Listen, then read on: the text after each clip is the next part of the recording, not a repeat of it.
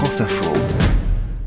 L'info qu'on ne pouvait pas rater, Olivia Leray, vous allez nous faire sourire en parlant politique. Oui, ce qui, vous l'admettrez, hein, n'est pas euh, chose aisée en ce moment. Je crois pas me tromper en disant que cette ambiance post-législative, justement, n'est pas ouf. Hein, faut bien dire euh, le mot euh, qui convient.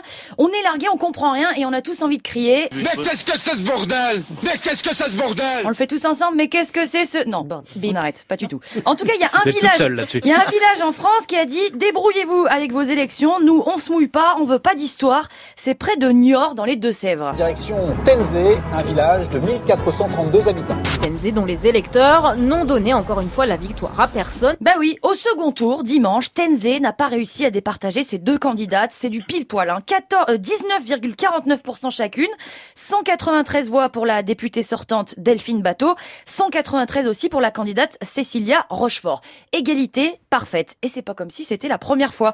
En fait, sur les quatre fois où les gens de cette commune ont dû voter ces derniers mois, bah ça s'est fini trois fois comme ça, ex aequo. Ils n'arrivent pas à se décider, les gens de là-bas.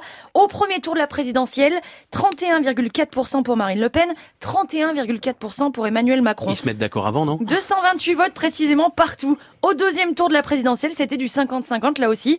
340 votes pour Marine Le Pen, 340 aussi pour Emmanuel Macron. Alors évidemment, la maire de la commune assure qu'aucune consigne euh, de vote n'est donnée à ses habitants. C'est pas du tout pour faire les gros titres, c'est comme ça. Elle tente quand même une explication au micro de France Bleu Poitou. Je pense que dans la mentalité des gens, c'est de ne pas vouloir faire de jaloux. Explication validée par un habitant. On veut vexer personne, alors déjà ils font 50-50, comme ça tout le monde est d'accord. Voilà, comme ça tout le monde est d'accord. Donc un seul conseil ce matin, si vous avez un choix à faire, une décision importante à prendre dans votre vie, si vous ne savez pas quelle trajectoire emprunter ou même quelle chemise porter entre la noire et la bleu maride, surtout n'allez pas vous installer à Tenzé parce que ça ne vous aidera pas du tout. Merci Olivia Leray.